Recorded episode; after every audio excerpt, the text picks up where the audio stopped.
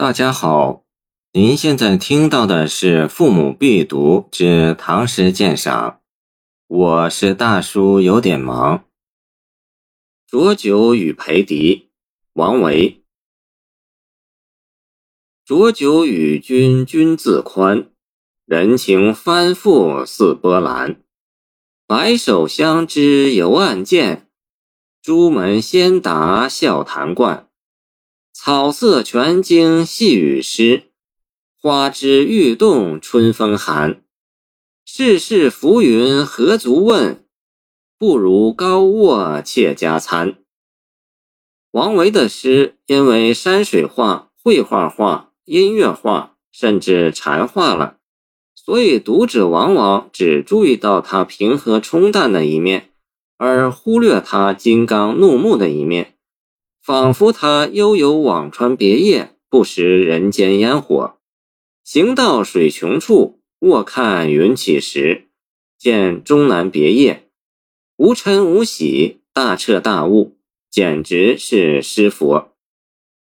然而全面的看，摩诘居士早年也曾豪气干云，奉使塞外，先属边塞诗派魔下，或竟是开风气之先。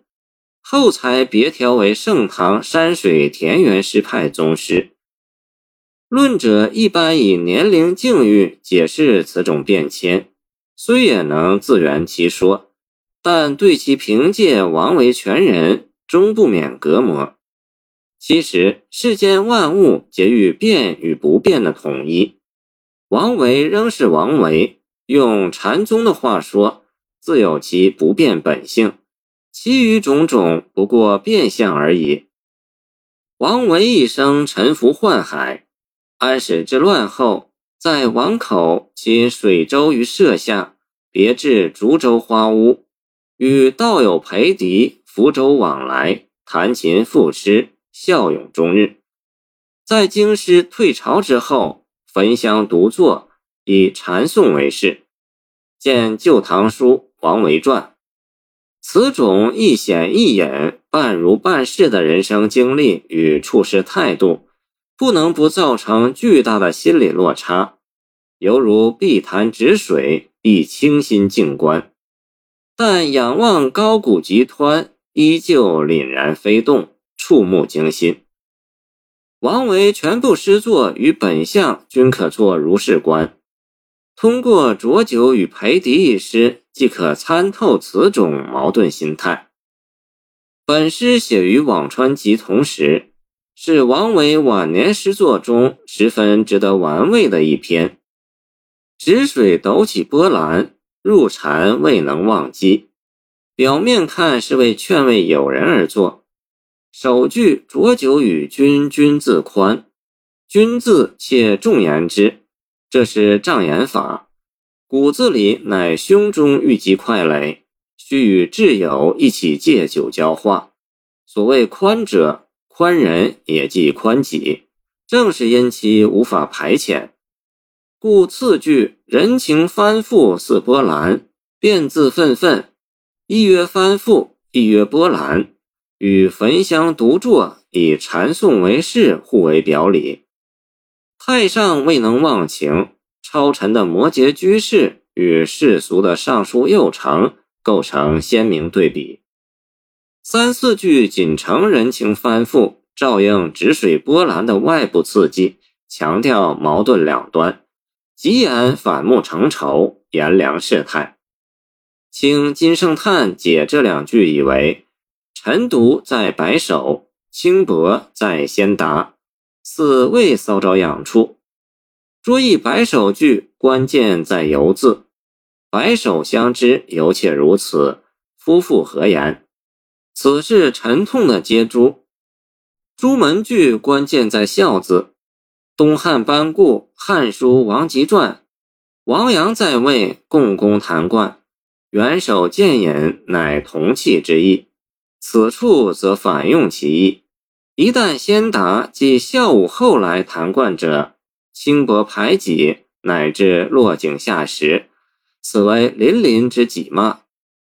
圣叹先生以为，自是千古至今绝妙地狱变相，见冠华堂选批唐才子诗，成为德言。这一幅鬼域图，或云众生相，倾注了世俗的爱憎，又参悟绝案的迷津。一个嫉恶如仇的王维与另一个坐禅学佛的王维蝴蝶，体现了高古极湍与碧潭止水之统一。如此五六句便可得到确解。从内容上说，是寂景寄情，自户内至户外，为浊酒时举目所见，由世态炎凉、人情翻覆，展示天地无私。万物亲人，豁然呈现一新境界；而其蕴含则在全经欲动，由彰显至深密，从向外到向内，大千世界无所不容。反观人间之蝇营狗苟，与义愤之外，不啻醍醐灌顶，恍然顿悟。从章法上说，律诗中间两联要求虚实相生。三四句实写，五六句则应该化实为虚，措辞表意切忌浮泛，方能体现神韵气象之妙。金圣叹一解为地狱变相，见冠华堂选批唐才子诗，未免牵强。王维绝不至于如此犯忌。从禅学上说，佛家主虚静，尚自然，和光同尘。深一层探求，五六句四海参合有无生灭变常之理。至言之，既处静观达观态度，与三四句世俗的势力凉薄恰成对照。或云王维晚年诗句具有禅意，未免夸大，但潜在的禅意确实有。末两句世事浮云与高卧加餐，即顺此路而来。